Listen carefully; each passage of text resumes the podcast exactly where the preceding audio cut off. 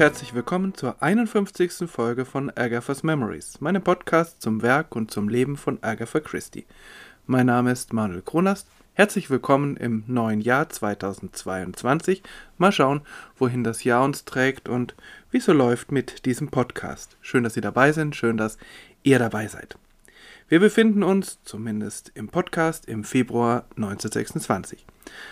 Agatha Christie hat, das hatte ich ja erwähnt, schon während des letzten Jahres, also 1925, die Veröffentlichungsfrequenz ihrer Kurzgeschichten etwas reduziert. Und es erscheinen in dieser Zeit eigentlich auch kaum noch waschechte Kriminalgeschichten. Doch die Geschichte, um die es heute geht, ist eindeutig eine Detektivgeschichte, in der allerdings kein Mord passiert, sondern einer verhindert wird. Das ist nicht so ganz typisch für Agatha Christie. In der Regel können die Detektive das Schlimmste gar nicht mehr verhindern. Die mysteriöse Atmosphäre, in der Agatha Christie das Ganze spielen lässt, hat wahrscheinlich dann dazu geführt, dass 1933 die Geschichte in den Sammelband The Hound of Death and Other Stories aufgenommen wurde. Hier steht sie dann zwischen vielen Geschichten mit doch sehr übernatürlichem Einschlag. Meiner Meinung nach hat diese Geschichte Stärken und eine gewisse Schwäche. Stark ist die geschilderte Familienkonstellation ebenso wie die bedrückende und morbide Atmosphäre. Schwach erschien mir auf den ersten Blick das Mordmotiv. Beim zweiten Lesen dann kaufte ich angesichts der Atmosphäre und dieser Familienkonstellation der Autorin das Mordmotiv schon eher ab.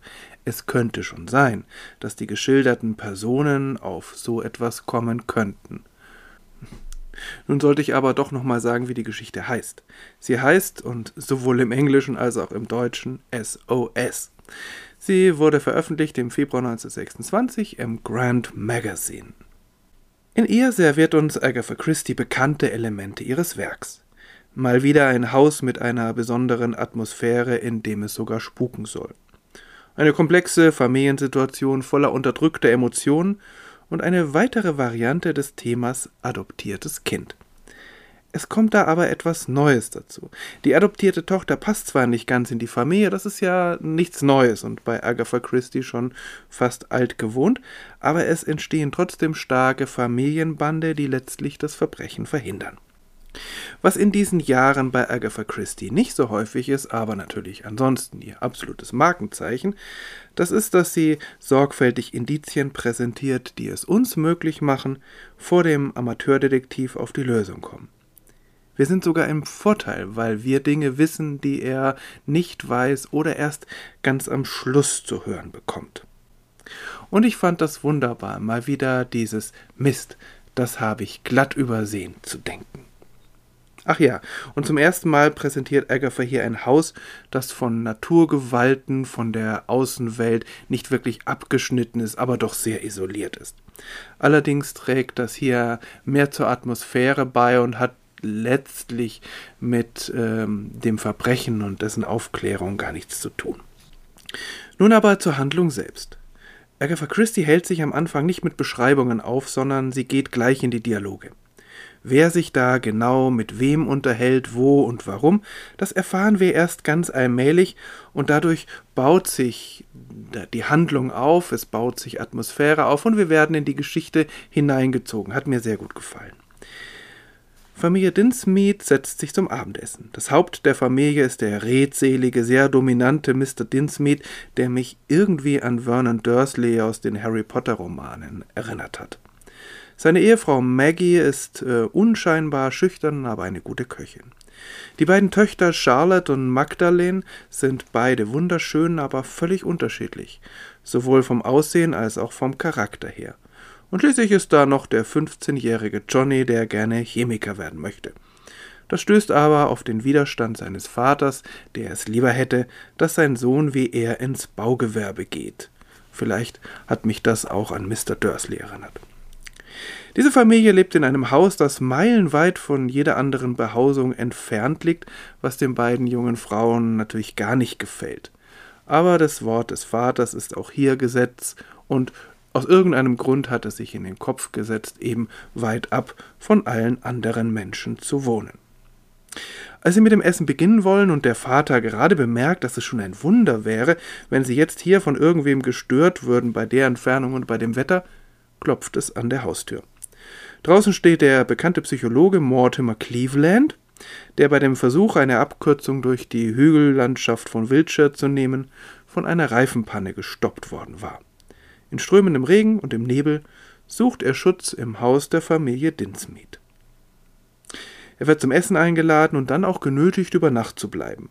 Alle sind sehr herzlich ihm gegenüber, aber er spürt eine gewisse Spannung bei allen Familienmitgliedern, außer bei dem jungen Johnny.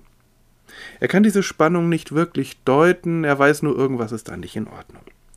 Als er abends ins Bett gehen will, ausgestattet mit einem gigantischen rosafarbenen Pyjama seines Gastgebers, bemerkt er, dass in den Staub auf dem Tisch neben dem Bett die Worte SOS geschrieben sind. Es muss eine der beiden jungen Frauen gewesen sein. Und so kommt er natürlich ins Nachdenken. Am nächsten Morgen setzt Mortimer Cleveland seine Reise fort, nicht ohne vorher noch einen Mord verhindert zu haben. Dazu will ich nun nicht mehr sagen, nur dass, wie gesagt, ich dieses Motiv, dieses Mordmotiv für relativ weit hergeholt halte. Wenn das aber einmal akzeptiert ist, entwickelt sich das Bild eines sehr kaltblütigen Verbrechens, das riskant in der Durchführung ist, aber wieder einmal Agatha Christie's exzellente Fachkenntnisse belegt.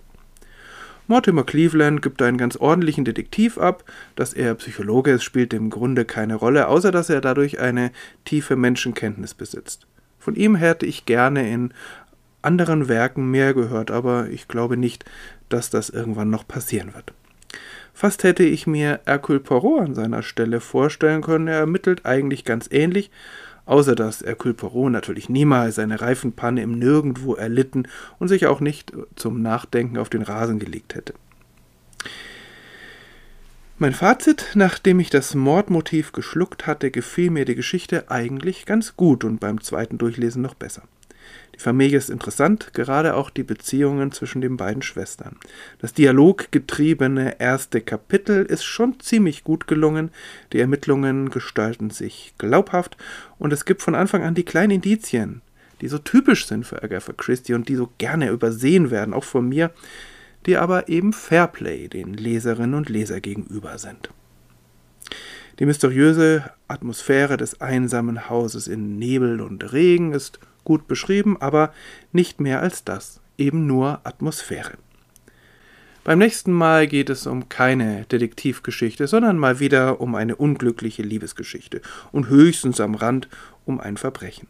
Bis dahin alles Gute.